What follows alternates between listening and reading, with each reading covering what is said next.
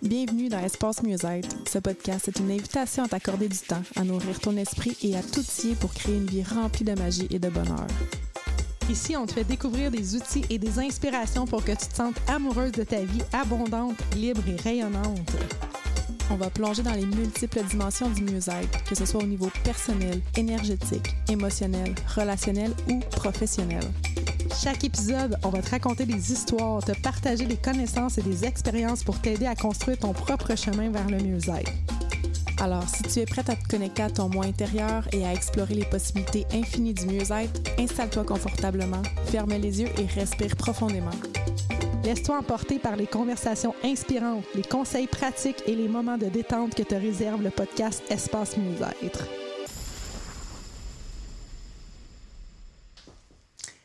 Bienvenue dans le podcast Espace Mieux-être, épisode numéro 3. Je suis Marie-Ève et je suis avec Julie Lefebvre. Et aujourd'hui, on va vous parler de l'histoire de Julie. Salut Julie! Salut! Comment ça va aujourd'hui? Ça va super bien. Je suis vraiment excitée d'être là. Moi aussi, j'aime toujours ça, ce petit moment-là qu'on se retrouve et qu'on ouvre des conversations euh, super... Euh, dans le flot. Dans le flot.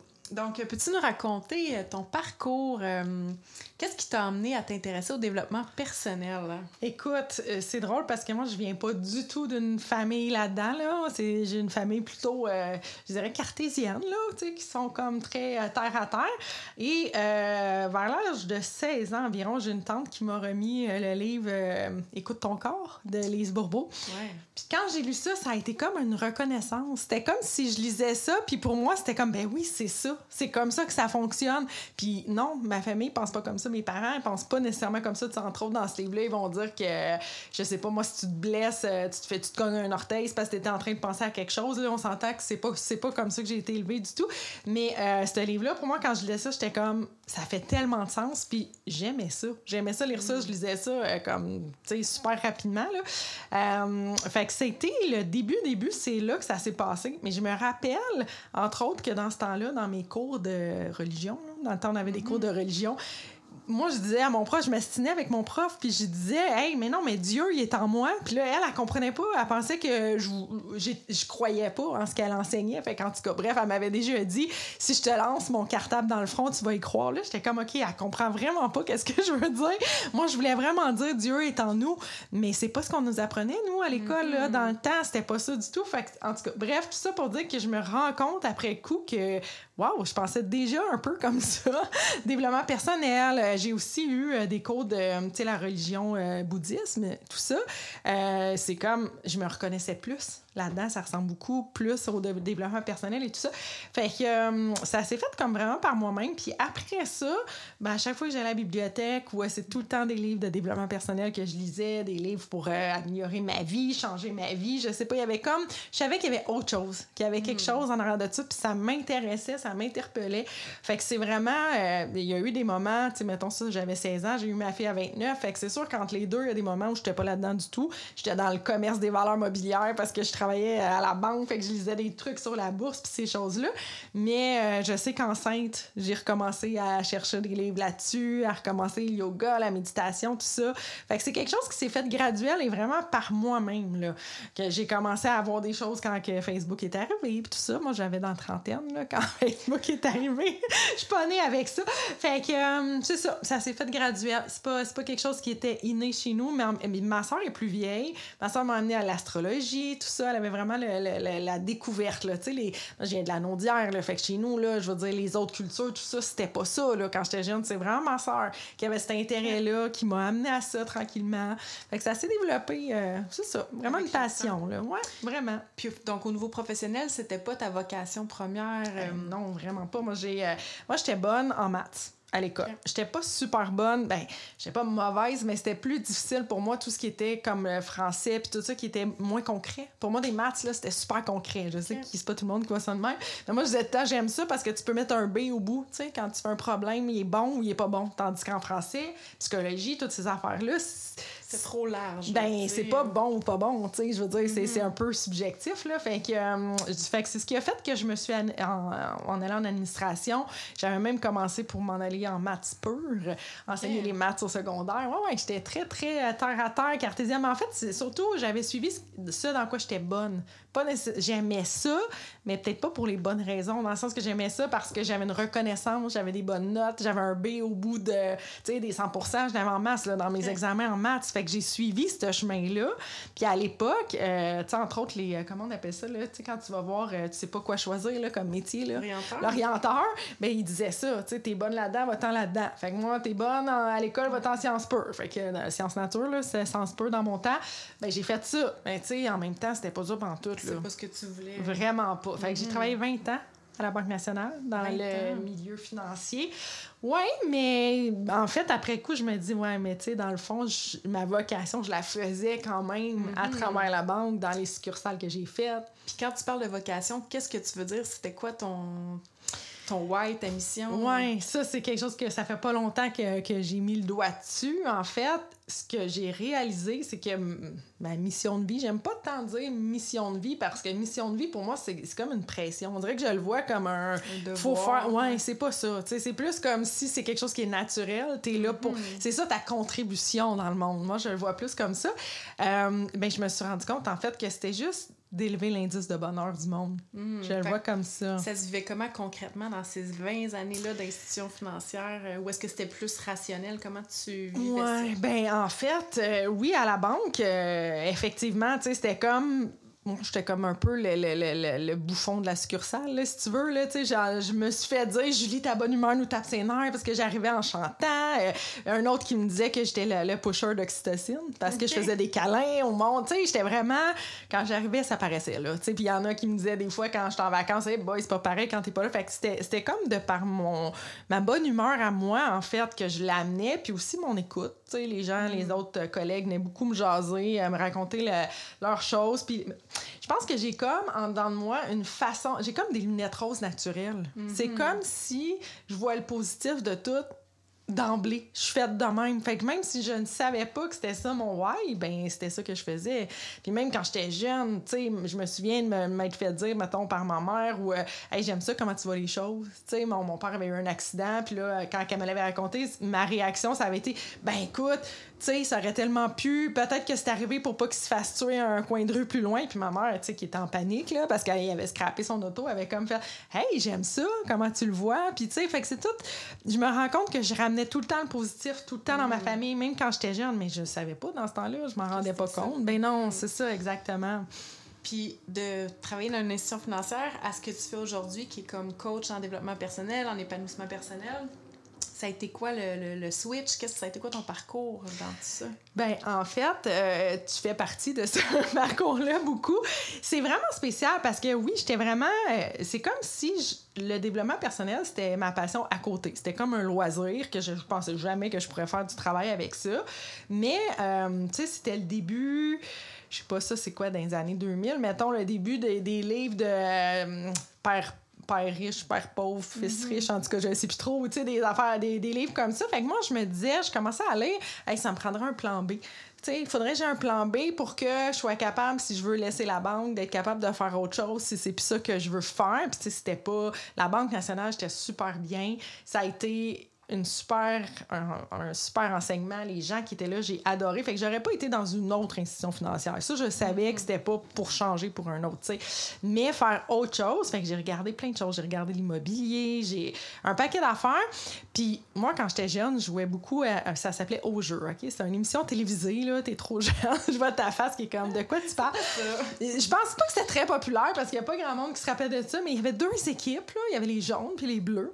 Puis il y avait comme un guide, là, un animateur qui faisait faire des choses aux jeunes. C'était des écoles qui allaient là, dans le fond. Puis c'était des affaires comme sauter d'un cerceau, puis tu sais, je sais pas, là, lancer de poche, là, des affaires de même.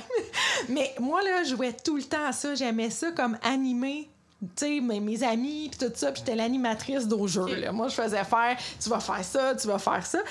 Fait quand j'ai vu les, les, filles sur euh, Facebook qui ont commencé à faire Coach Beachbody, qui est comme des, des motivatrices d'entraînement, je me disais, hey, ça me ressemble, j'aimerais ça faire ça. J'étais quand même quelqu'un d'actif, tout ça. Fait que j'ai décidé de me lancer coach. C'était mon plan B.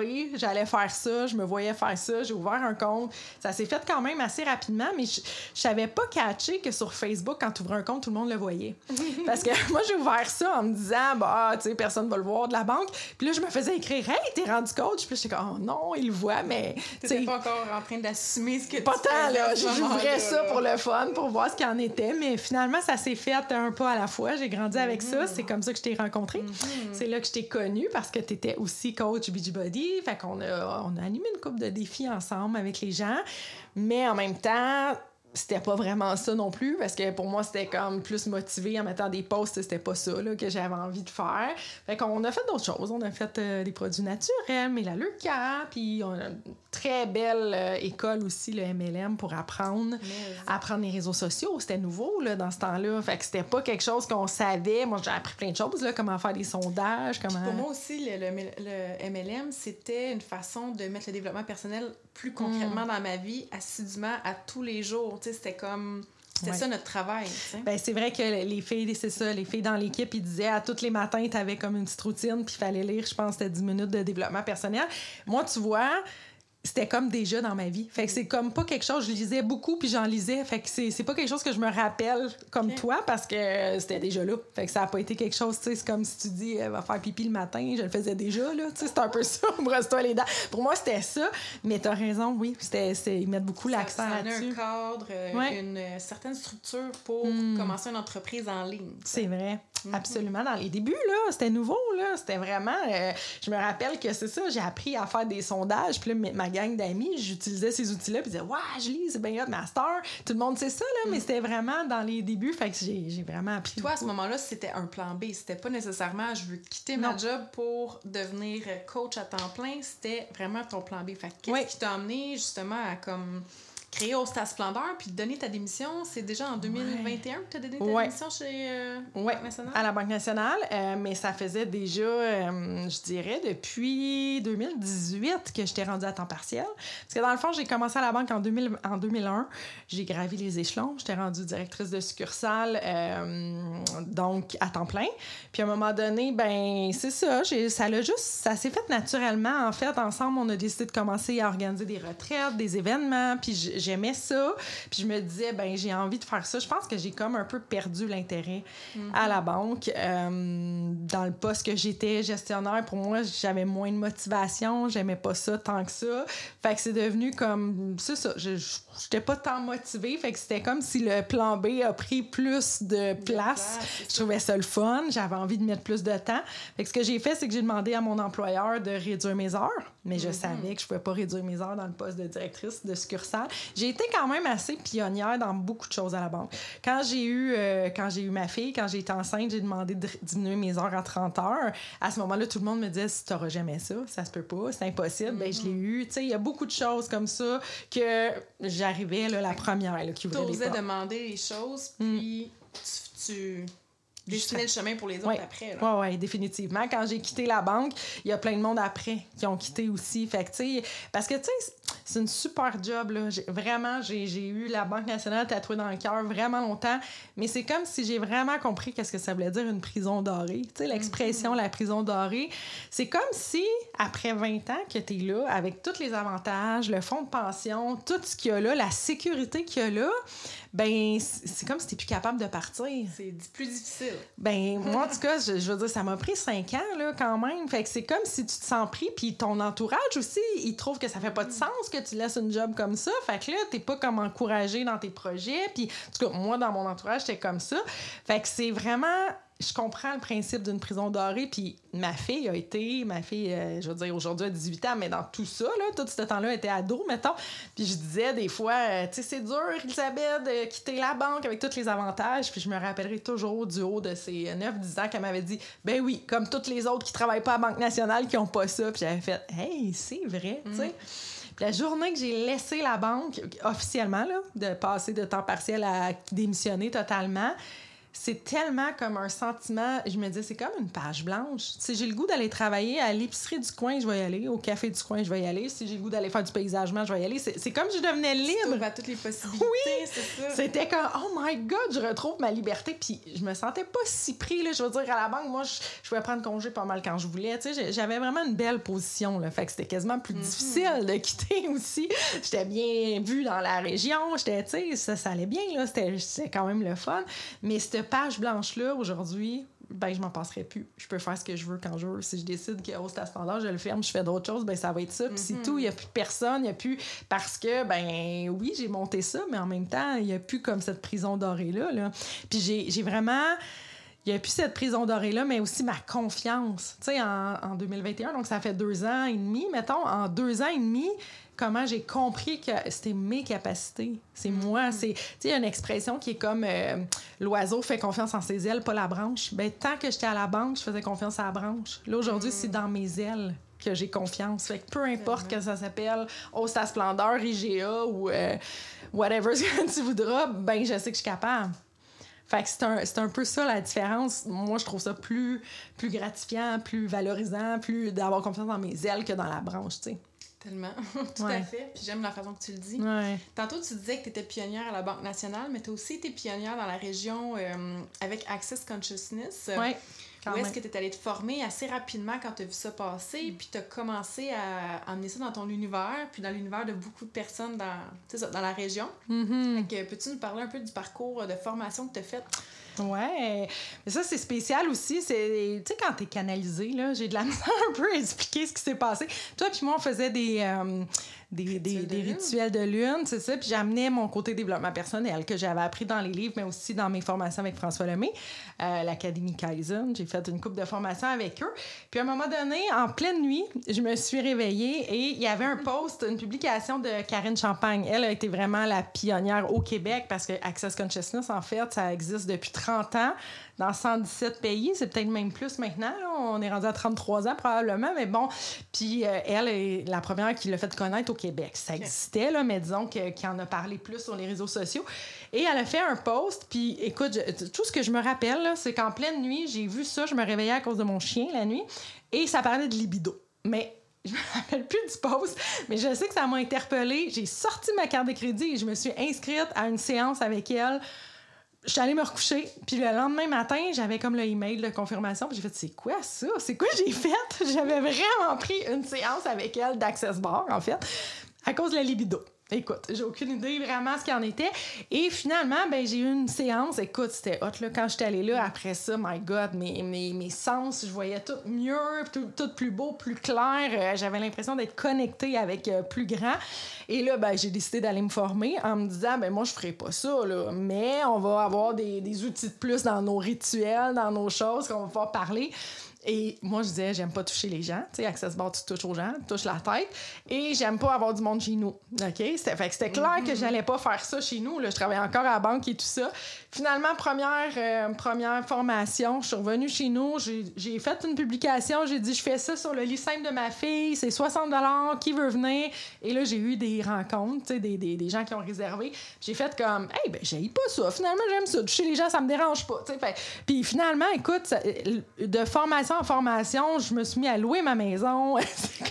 Access Consciousness, ça t'a amené plein de libération. C'est ça, je m'en allais dire, entre autres, euh, Ben oui. t'as tout transformé ton sol pour accueillir nos soirées de méditation. Jamais j'aurais pensé que j'aurais fait ça de ma vie parce que j'étais très, très ma maison, c'est mes affaires, mon intimité. J'étais comme gênée avec ça, très pudique, mettons. Mm-hmm. Fait que ça l'a libéré là, énormément de choses, effectivement, qu'on se rend pas tout le temps compte. C'est vraiment dans l'énergie. Access, ça fonctionne dans l'énergie. Fait qu'on on n'a pas nécessairement la conscience de ce qui vient d'être libéré. C'est dans ta vie, tu dis, Ah, mon Dieu, j'ai fait ça. J'ai...